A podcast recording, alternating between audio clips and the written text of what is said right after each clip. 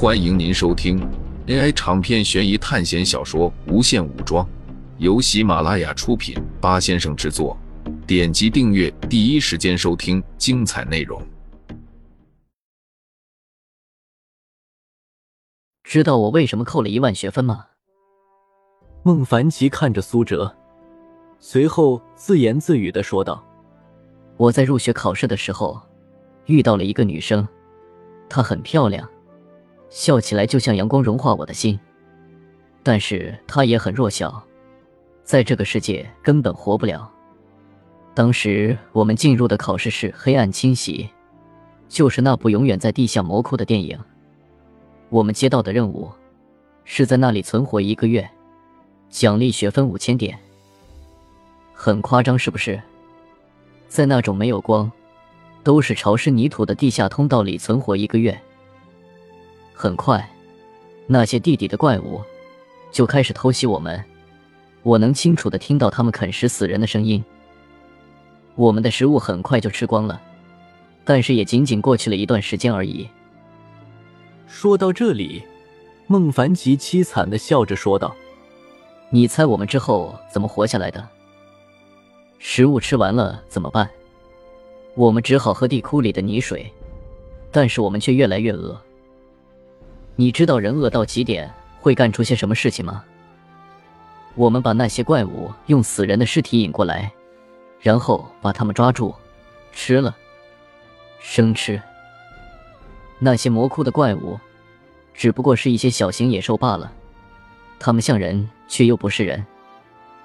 依靠着这些怪物，我们又过了不知道多久。但是同学越来越少了，有些被怪物抓走吃了，有些人因为身体原因死了。终于有一天，我们没有怪物吃了，在黑暗的地库中，根本就没有白天和黑夜，根本就没有时间这个概念。然后你猜我们吃什么？吃死掉的人的肉。苏哲一直平静的看着孟凡奇，就像一座雕塑一样，丝毫也没有被他所讲的故事所影响。最后，只剩下了我和他，还有其余几个人。他当时已经虚弱不堪了，因为他不肯吃人肉。都是我骗他，说这些都是我偷偷存下来的食物。但是食物依然不够。死人的尸体很快也吃完了，怪物也不再出现了。你猜最后我做了什么？我把剩下的人都杀了，他们也是食物啊。其实当时他们也想吃我来着，不过我先下手了。到了最后，我根本不知道时间到底过去了多久。最开始的时候，我也试过寻找出口，因为电影里。女主角似乎终于从地下钻了出来，尽管那只是她的幻想，但是我们还是相信有出口的。不过，直到最后，我依然没有找到。孟凡奇讲到这里的时候停住了，看得出来他并不想再回忆那段记忆。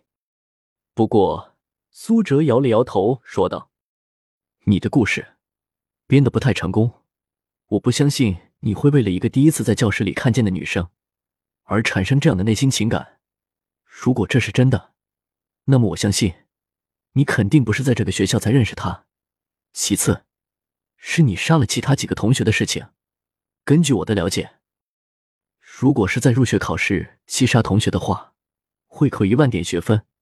如果那样的话，你不只会扣一万点学分。苏哲的话让孟凡奇愣在那里。随后，他惨笑道：“哈哈，这都被你看出了。看来我真的不适合编故事。只是这一切都是编造的吗？不，肯定不是，至少不完全是。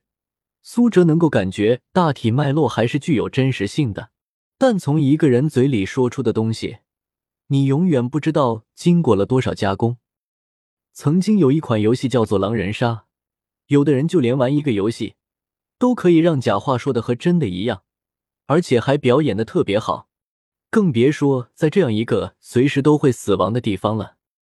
我来回答你之前的问题吧。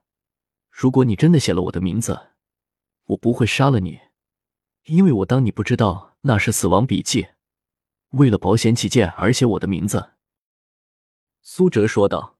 “其次，因为你在我看来很有实力，所以我们合作肯定要比互相伤害要好得多。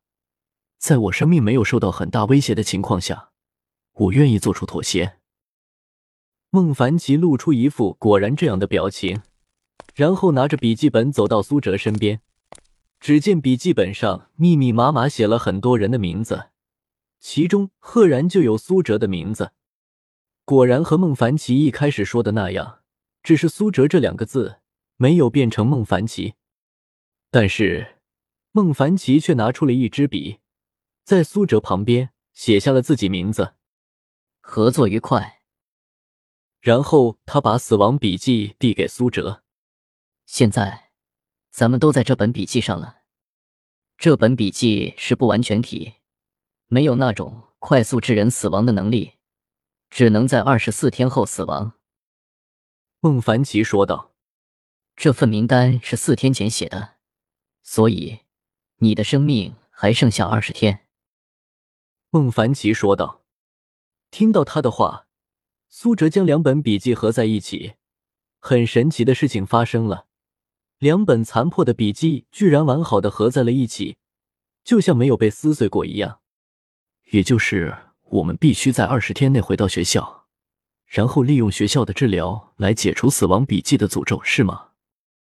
苏哲把笔记本拿在手中，因为手环提示不能把笔记本放入其中。这时。周围传来许多喊杀的声音，在他们谈话的时候，董卓军已经杀入这里了。洛心在哪里？苏哲突然问道。我带你去找到他。孟凡奇说道。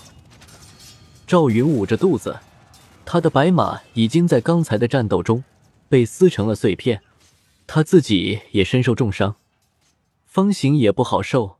赵云拥有二阶顶级的基因锁能力，加上武艺高强，和他这种完全靠着学校强化而来的武力是不同的。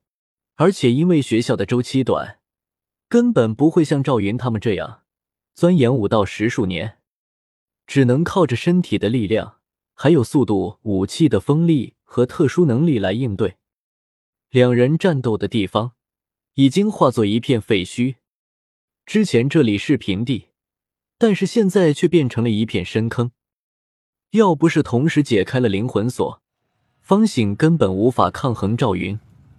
四周到处都是打斗的声音，董卓的西凉骑兵进阶成了重装骑兵，而且无边的大火正在整个营地蔓延。放火的人是加入董卓阵营的学生，他们早就隐藏在各个部队中，然后趁着这次夜袭。一起出动，他们为什么要这么做？孟凡奇问道。我的任务只有两项，其中一项就是保护袁绍，还有一项就是攻破洛阳城，然后自己也进入。苏哲对比了他的任务，发现比自己的任务要简略很多。其实并不影响，因为我的任务里面也有保护袁绍，不过他死了只是扣分而已。重要的还是攻破洛阳城，但是这应该只是我们联军的任务。如果董卓阵营的任务是攻破联军防线之类的任务呢？那么在他们完成任务后，我们是不是也进入学分结算？那么我们只要保证把学分赚够就行了。苏哲将自己的任务分享孟凡奇看，呵呵，那这样算下来。只要完成前面两个任务，综合下来还有四千学分。只要保证袁绍不死的话，然后他们还可以偷袭同盟的同学，获得额外的学分。孟凡奇说道：“只要他们里应外合的话，非常容易实现。”天空中飞来几十颗巨大的石头，石头上面还带着火焰，砸在房屋上，顷刻间倒塌一片。两人来到城里。一片混乱，有痛苦的呻吟，还有恐惧的喊叫。孟凡奇带着苏哲在城里不断穿梭，终于，他指着前面一间屋子说道：“就是那里。”可是就在此时，从空中飞来一块火焰巨石，正好落在孟凡奇所指的房子上。轰的一声，碎石火雨不断的肆虐，人类无法在这样的冲击下存活下来。听众朋友们，本集为您播放完毕，欢迎订阅专辑，下集精彩继续。